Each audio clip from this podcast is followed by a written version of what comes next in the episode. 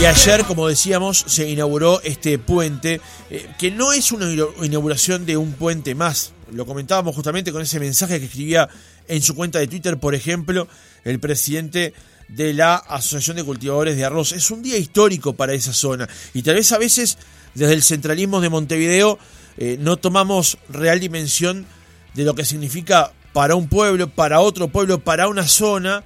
para un aspecto productivo justamente la concreción de este puente y el desarrollo que el mismo puede acarrear. Estamos en contacto ahora con el intendente de Rocha, Alejo Umpierres. Intendente, ¿cómo le va? Buenos días.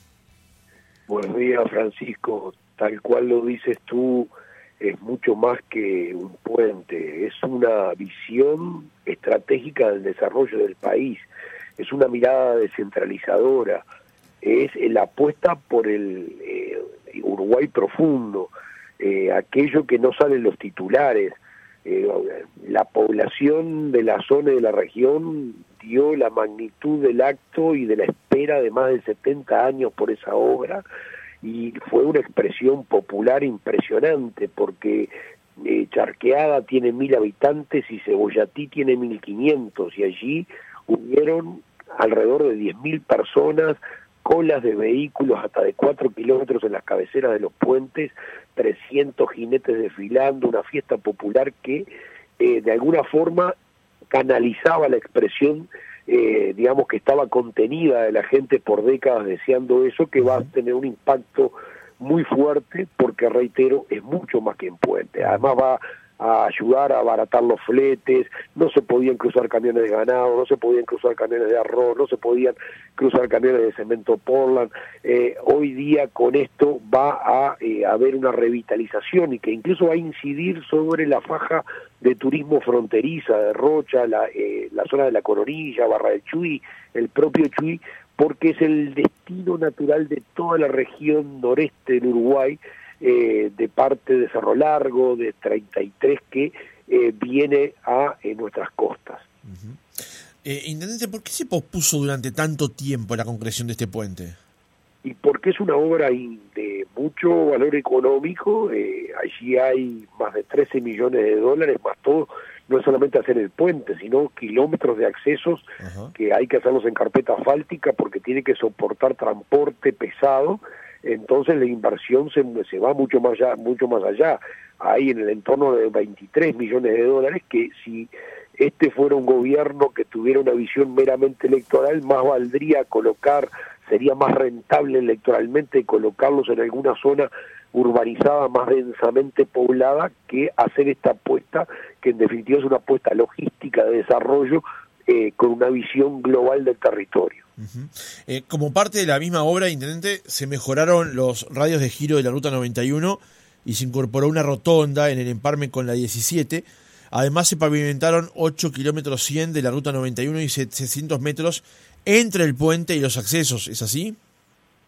Sí, exactamente es así. Y nosotros, aprovechando la volada del gobierno de Rocha, y aprovechando un artículo generado por la ley de urgente consideración que permite a los gobiernos departamentales, tomando los precios de las licitaciones públicas, contratar el desarrollo de obras para evitar todo lo que es hacer procesos licitatorios paralelos, que nos da mucho más velocidad y nos permite abaratar costos cuando hay empresas que están desarrollando de alto porte. Incluso vamos a hacer una obra de eh, asfaltado con carpeta asfáltica muy fuerte dentro de la localidad de Cebollatí, que va a quedar con el 75% de su superficie asfaltada, algo impensable para una localidad así, e incluso un medir que va a ser, me atrevería a decir que sin duda el, el primer medir del Uruguay con carpeta asfáltica. Intendente, ya lo dijo en el principio, pero ¿qué va a implicar para la zona la conexión con un puente de estas condiciones? Además, eliminando la, la vieja barcaza. Mira, eh, uno a veces eh, se descuelga y habla en términos eh, productivos y económicos. Eh, lo principal que llega acá es la calidad de vida de la gente, porque acá había un enfermo y había que cruzar en balsa. Eh, hasta las cosas más triviales, meramente el esparcimiento. Llegaba la noche y si había una fiesta en un lado o en otro, no había posibilidad de cruzar. Eh, o sea, de los aspectos más ínfimos y humanos hasta los más elevados materialmente, eh, en cuanto a términos de rentabilidad, abaratamiento de fletes, posibilidad de manejo de mercaderías de otras maneras, salidas más rápidas de la producción, etcétera, también agréguele que creo que lo central para mucha gente es la mejora eh, de su calidad de vida. Sí, el presidente ayer hablaba de eh, la dimensión enorme de esta obra desde el punto de vista social y cultural y habló de la geografía humana. Sí, sí, tal cual, tal cual. Eh, aparte, recuerdo que nosotros cuando colocamos esta eh, propuesta en nuestro plan de gobierno, lo hablamos con el presidente para decirle, Luis, mira que para nosotros esto es un mojón fundamental que queremos que se cumpla en este periodo y la única razón quizá por la cual me voy a poner de punta contigo si no se logra es porque se haga esta obra. Y me dijo Luis, jugate tranquilo Alejo, que sale. Y el presidente cumplió, aparte con un gran trabajo del Ministerio de Transporte de las Públicas, con José Luis Falero, que es una bestia de trabajo que está generando una revolución logística y vial en Uruguay, posiblemente la historia lo va a decir con el tiempo, pero uno de los mejores ministros de Transporte y Obras Públicas que ha tenido el Uruguay. Y eso realmente dio una tranquilidad para todo este proceso en el cual pudimos culminarlo en forma exitosa en el día en el día de ayer y bueno, Ahora hay cosas que pasan a formar parte de la historia, como la vieja balsa, que será leyenda dentro de muchos tiempos y motivo para narraciones de ancianos y para escribir algunos cuentos, algunos poetas y escritores, pero eh, se abre lo más interesante que es esta puerta de futuro y desarrollo productivo y humano para la zona. Intendente, le cambio de tema, no es algo que habitualmente hacemos aquí en, los reportajes, porque queremos centrarnos en un tema en particular, pero no habíamos tenido la oportunidad de conversar antes y justamente en las últimas horas el, gremio de los trabajadores del Estado presentó un recurso ante Presidencia de la República para impugnar el nuevo mecanismo de licencias médicas que eh, los va a regir. Un cambio, no digo igual, pero similar, introdujo la Intendencia de Rocha que tenía un problema en esa materia y logró cambiar la dinámica de los resultados. ¿Cuáles son las características, los puntales fundamentales de la norma que introdujo la Intendencia de Rocha con respecto al tema de las licencias médicas? Mira, Francisco, la idea es que acá en el sistema laboral uruguayo no puede haber hijos y entenados, no puede haber privilegiados y eh, rezagados. Y lo normal es que eh, debiera haber un único régimen laboral que debiera ser un régimen común para todos los trabajadores, pero los trabajadores públicos, en virtud de una suerte de eh, generosidad con bolsillo ajeno que hicieron muchos gobernantes a lo largo de los años, han obtenido un estatuto privilegiado que en definitiva no está mal que tenga beneficios. El problema es cuando esos beneficios se volcan en contra de aquellos que pagan los impuestos y utilizan mecanismos abusivos para eh, beneficiarse de cosas que no debieran ser un beneficio y termina siendo así un privilegio. En Rocha detectamos que teníamos una multitud de licencias de fines de semana o fines de semana largos fabricados mediante certificados médicos. Llegamos a tener una faltante promedio diaria de 120 funcionarios en una plantilla de 1.600 y por supuesto no son eh, la regla, son la excepción quizá, pero terminaban distorsionando, significando alteraciones de los regímenes de trabajo, hechos que también desestimulaban a los buenos trabajadores del gobierno que veían como algunos vagos en definitiva se favorecían mediante un reiterado mecanismo de licencia médicas que cuando llegamos teníamos más de 400 funcionarios en carácter de licencia permanente o casi permanente, un, casi un 25% de la plantilla municipal. Y dijimos, esto no puede ser. Y tomamos un régimen que es igual que el privado, los primeros tres días no se pagan y después si estás hospitalizado se paga el 75%, el 100% si no estás hospitalizado el 75% y tienes 10 días eh, digamos, amortiguadores para favorecerte con enfermedad sin que se te empiece a descontar los primeros tres. Eso fue milagroso, una cura en salud, y no que los funcionarios vayan a trabajar enfermos. Nadie va a trabajar enfermo por tardar tres jornales. En la realidad lo que hizo fue acostar los abusos, y esto no es una medida recaudatoria, porque se recauda, entre comillas, dejando de pagar salarios un primer año. Después cuando la gente ve cómo funciona el régimen, se pagan los días de trabajo que se pagan y lo único que no se pagará son los días que no se trabajan y por lo tanto no es una forma de hacer caja, es una forma de que el trabajo realmente se haga tal y los ciudadanos sientan que los dineros públicos que les pagan en impuestos al Estado se canalizan en el trabajo efectivo de aquellos funcionarios por los cuales pagan sus impuestos. Esa es la realidad. Además, con el dinero del presunto ahorro, generamos un fondo para todos aquellos funcionarios con problemas de salud endémicos que necesitan a veces bastones canadienses, sillas de rueda, camas articuladas,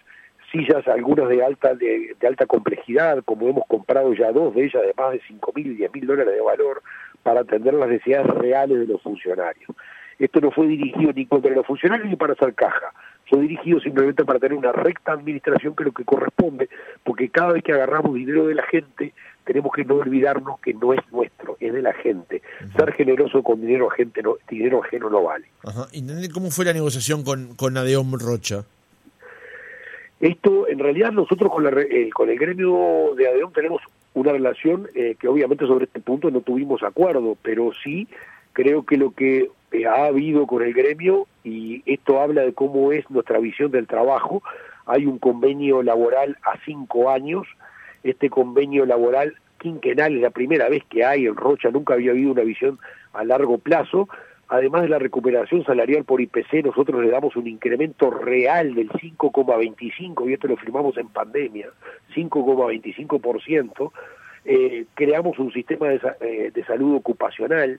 hemos dado y estamos generando mecanismos de productividad consensuados con los trabajadores, o sea, esto habla de un sistema de relaciones modernas, pero también nosotros tenemos la obligación de respetar los dineros de los contribuyentes. Pero sobre ese punto de las licencias, no hubo acuerdo, digamos. No, obviamente que no podíamos pedirle que hubiera acuerdo. Eh, también hemos tenido eh, discrepancia con el tema de las horas extras. Nosotros generamos eh, una movida en torno a las horas extras porque había un abuso del mecanismo que se había transformado en un mecanismo eh, paralelo al salario que era otro salario. Y nosotros hoy día estamos generando una política de ahorro en materia de horas extras que nos genera un millón doscientos mil dólares adicionales al año y esto obviamente se vuelca en obras del departamento. Y el departamento está viendo, porque hoy Rocha tiene 32 obras en marcha a lo largo y ancho del departamento en todos los rincones. Y esto es producto no de un gran ahorro de una medida única, sino de múltiples medidas que, como estas que he señalado, van impactando en distintas formas del trabajo que permiten generar dinero que en definitiva van a parar a la calle y en beneficio de los contribuyentes. Una última pregunta, intendente, volviéndole a cambiar de tema. Eh,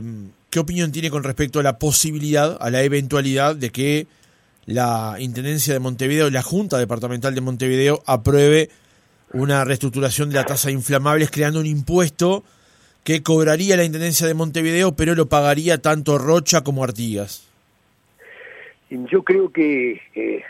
el país eh, es un todo. Y a veces hay una especie de servidumbre del interior respecto de un solo departamento.